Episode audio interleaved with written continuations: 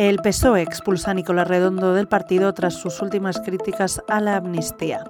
Te contamos esta y otras noticias del día en sumario de tarde. Hoy es jueves 14 de septiembre de 2023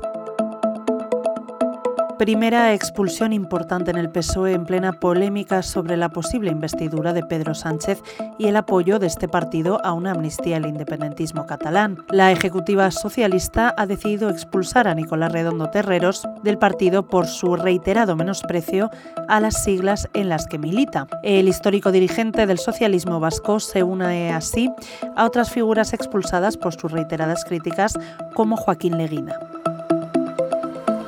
Por otro lado, Vox ha amenazado este jueves al Partido Popular con romper el gobierno de coalición de Extremadura tras las palabras de la presidenta popular, María Guardiola, asegurando que tiene escasa o ninguna relación con sus socios, arguyendo que está centrada en trabajar. Unas declaraciones que no han gustado en las filas de los de Santiago Bascal, que han asumido desde el Congreso que tendrá que rectificar o, si no, puede que no tenga gobierno, han dicho.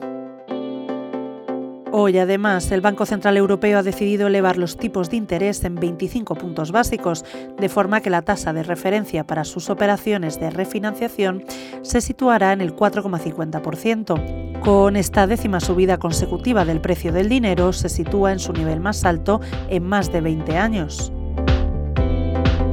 Para terminar, hoy en The Objective te contamos que la seguridad social que preside el ministro en funciones, José Luis Escriba, ha vuelto a colapsar, al menos el servicio que tramita la solicitud de cita previa y gestión de las pensiones públicas, después de una leve mejora en el mes de agosto.